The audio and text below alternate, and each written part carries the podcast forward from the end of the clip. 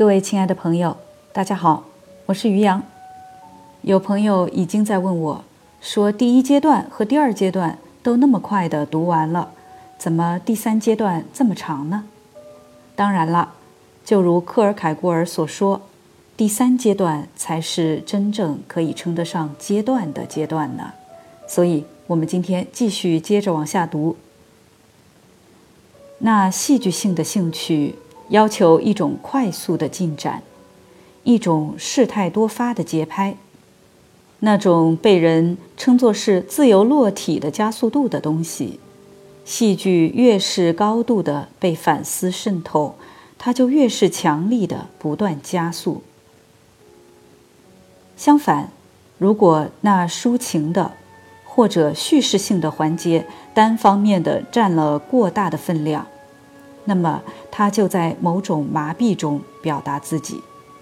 这麻痹使得那处境入睡，使得那戏剧性的过程和进展变得迟缓和艰难。在歌剧的本质中没有这种匆忙。对于他，某种迟缓是特征性的，是某种在时间和空间中展开的详述。情节没有自由落体的速度或者落体的方向，而更多的是水平面的移动着。心境没有被纯化为性格或者情节。作为由此得出结论，一部歌剧中，情节只会是直接的情节。如果我们把在这里展开的这些内容运用在歌剧《唐璜》之中，那么，这将给我们机会，在它的真正的经典的有效性中去看它。唐璜是歌剧中的主人公，观众的首要兴趣集中在他的身上。然而，不仅仅是如此，他也把这兴趣给予所有的其他人物。然而，我们却不能在任何外在的意义上这样看。这恰恰是这一歌剧的秘密。在剧中，主人公同时也是那些其他人物身上的力量。唐璜的生命是这些人物身上的生命原则，他的激情启动那些其他人的激情，他的激情到处回荡，他的激情回荡于并且承担着司令官的严肃，埃尔维拉的愤怒。安娜的恨，沃塔维欧的自负，泽尔尼娜的恐惧，马塞托的愤怒，勒波拉洛的困惑。作为主人公，唐璜是这部剧的命名者，就像一般情况下的英雄，他把剧名给予了这剧作，但他是更多，他是全面的命名者。如果我可以这样说的话，所有其他的存在相对于它的存在，只是一种派生物。如果我们现在对一部歌剧提出要求，要求它的统一性是一种主调，那么我们就很容易认识到，作为一部歌剧，比《唐璜》更为完美的作品是无法想象的。这主旋律、主调。相对于这歌剧中的各种力量，可以是支撑着这些力量的一种第三者。作为这样的歌剧的例子，我想举出《白女士》，但是这样一种统一体，相对于这部《白女士》歌剧，是一种对于抒情的元素的更为外在表面的定性。这里注解一下，《白女士》。也是一部在克尔凯郭尔的时代经常上演的流行剧目，所以呢，克尔凯郭尔在这里拿它来做例子、做比较也是非常自然的。好，我们接着读，在《唐璜》中，那主旋律除了是歌剧本身之中的基本力量之外，再也不是别的。这基本力量就是唐璜，恰恰因为唐璜。不是人物，而是本质性的生命，所以它则又是绝对的音乐性的。在这歌剧中的其他人，也不是人物，而是各种本质性的激情。他们是因为唐璜而被设定的激情，而且在这样的关联上，也又一次是这样，他们成为音乐性的。这就是说，正如唐璜环抱着所有人，所有人则也是这样的环抱着唐璜。他们是唐璜的生命自身不断的设定出的那些外在的结果。正是歌剧中的这一唐璜的音乐性生命的绝对中心性，它使得这部歌剧去运用一种幻觉所具有的无以攀比的权利，使得这歌剧的生命在我们的情不自禁中，把我们拉进剧中的那种生活。由于这音乐中的那种音乐性的无所不在，我们可以享受到它的一个单个的小部分，但我们还是在瞬间里不由自主地被吸引了进去。我们在表演的中途进入歌剧，在刹那间，我们就在这中心的地方，因为这一中心，也就是堂皇的生命，是无所不在的。我们有这样的老经验：一个人同时努力去运用两种感觉器官，这是不舒服的。同样，如果我们在耳朵全神贯注的同时，要拼命地去使用我们的眼睛，那么这往往会起到骚扰的作用。因此，我们有着这样的倾向：在我们听音乐的时候，闭上眼睛。这情形或多或少的是所有音乐的情形。尽管对于唐璜，这是在一种更为显著的意义上的情形。一旦眼睛去专注于什么，我们获得的印象就受到骚扰，因为被呈送到眼睛之前的这种戏剧性的统一体，与在一起被听到的那音乐性的统一体相比。完全是次要的和匮乏的。我自己的经验向我确证了这一点。我曾坐得很近，我越移越远。我在剧院找到一个角落，以便让自己能够完全的躲藏在这音乐之中。我越是更完全的理解或者以为自己理解这音乐，我就能够让自己离它越远。不是因为冷，而是因为爱，因为这音乐想要在一种距离中被理解。对我的生命来说，这之中有过某种奇怪的谜一样的东西。曾有过许多次，我会付出所有的钱来获得一张门票，而现在我则根本无需为门票去付出一元国家银行币。我站在外面的过道，我靠着那将我关在观众席外的隔板。这时，这音乐的效果是最强烈的。这是一个属于他自身的世界，被与我分隔开。我什么也看不见，然而近得足够去听见，却又无限的远。既然那些在歌剧中登场的人们无需得到如此透彻的反思，以让他们作为剧中人物而变得透明，由此也进一步推导出了那我在前面强调过的话：处境无法完全的得以展开或者呈现，但在某种程度上是由一种心境支撑着。一部歌剧中的情节也有着相同的情形。那被我们在更严格的意义上称作为情节的东西，那带着对于一种目标的意识去发生的作为，无法在音乐中找到其表达。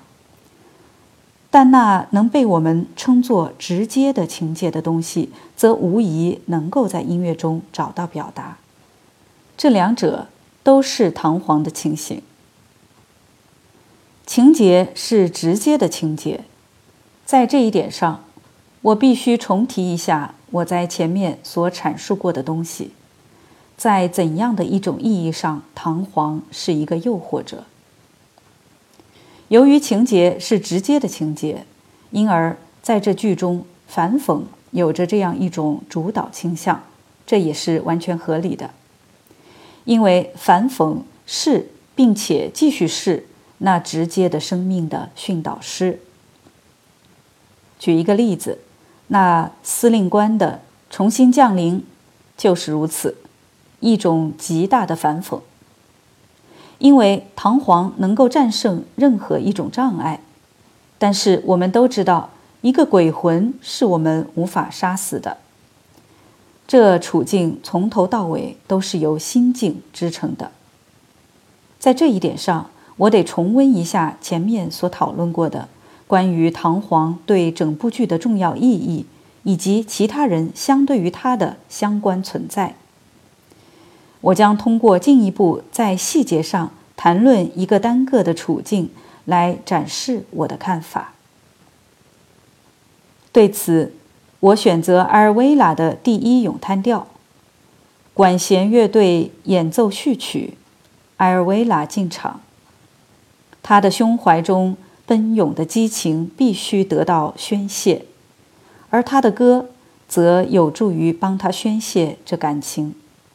然而，这场面却过于抒情，因而无法真正的成为一种处境。他的咏叹调则有着与那种在一部戏剧中的独白相同的性质，区别只是独白是趋近于去个体的给出那普遍性，而这咏叹调则趋近于去普遍的给出那个体性。但是。如前面所说，它包容的东西太少，而不足以成为一种处境，因此它也并没有成为一个处境。这里我稍微说明一下，金布特先生在这里用了“处境”这个词，而我个人认为呢，更贴切的说法应该是“场景”，也就是戏剧中的那种场景，歌剧中的那种场景。刚才这一段呢，是说艾尔维拉虽然在唱，但是他并不是这一个场景的核心。好，我们接着往下读。在背景中，我们看见唐璜和勒波拉洛紧张地期待着他们在窗口已经留意到的那位女士的出现。现在，如果我们看的是一场戏剧，那么那场景就不会是阿尔维拉。站在前景中，而是唐璜站在背景中。相反，这场景会在于不期而遇中。兴趣将会落在唐璜怎样从这之中逃出来上面。在歌剧中，遭遇也有着它的意义，但非常微不足道。遭遇是被人看的。那音乐的场景是被人听的。现在，这种场景中的统一，就是阿尔维拉和唐璜共同发出声音的协和心境。因此，现在唐璜尽可能的让自己处在后面的背景中，这样也完全是合理的，因为他不应当被看见，不仅仅是不应当被阿尔维拉看见。而且也不应当被观众看见。埃尔维拉的咏叹调开始了，他的激情除了将之说成是爱恨情仇之外，我不知道该用什么别的说法来标识。这是一种混杂的，但又是嘹亮的，引发着共鸣的激情。他的内心处在一种不安的骚动之中，他得到了发泄。他在一瞬间里眩晕过去，就像每一场激情的爆发都会带来的昏晕。在音乐里，接着又是一段间歇，但是他内心中的骚动足够的显示出他的激情还没有真正足够的得到爆发。那愤怒的横膈膜还必须被更强烈的震撼。然而。什么东西能够唤出这一强烈的震撼？怎样的刺激呢？只会有一样东西，那就是唐皇的嘲笑。因此，莫扎特在这里使用这个间歇，去把唐皇的嘲笑扔进他的这种骚动之中。我真希望我是一个希腊人，因为那样的话，我就能够说他在这里是完全神圣的。这样，那激情就燃烧得更猛烈了。愈发狂暴的在他身上爆发，并且在声音中喷泄出来。这就再一次重复。这时他的内心颤抖着。这时愤怒和痛苦就像火山的岩浆流一样，冲进被咏叹调用来作为终结的那熟悉的一段。在这里，人们就可以看出我说唐璜。回荡于阿尔维拉时，这话意味着什么？这不仅仅是一句套话。观众不应当看见唐璜，不应当看见他与阿尔维拉一同处在场景中的统一体中。观众应当进入到阿尔维拉里去，听见唐璜，又从阿尔维拉里出来，听唐璜。因为这无疑就是唐璜在咏唱，但是他在以这样的一种方式唱着。观众们的耳朵愈是发达，就越能够听出他在唱那看起来是出自阿尔维拉自己的歌声。正如爱创造自己的对象，愤慨也是如此。他被唐璜迷住，这一间歇和唐璜的声音。使得这场景戏剧化，但埃尔维拉激情中的统一体，却使得这场景音乐化。在此之中，唐璜在回荡着，而他的激情则是因唐璜而被设定的。这一场景作为音乐性的场景是无与伦比的，而相反。如果唐璜是一个剧中人物，而埃尔维拉也是这样一个人物，那么这个场景就是失败的。那么，让埃尔维拉在前景中倾诉，而唐璜在背景中嘲笑，就是不对的。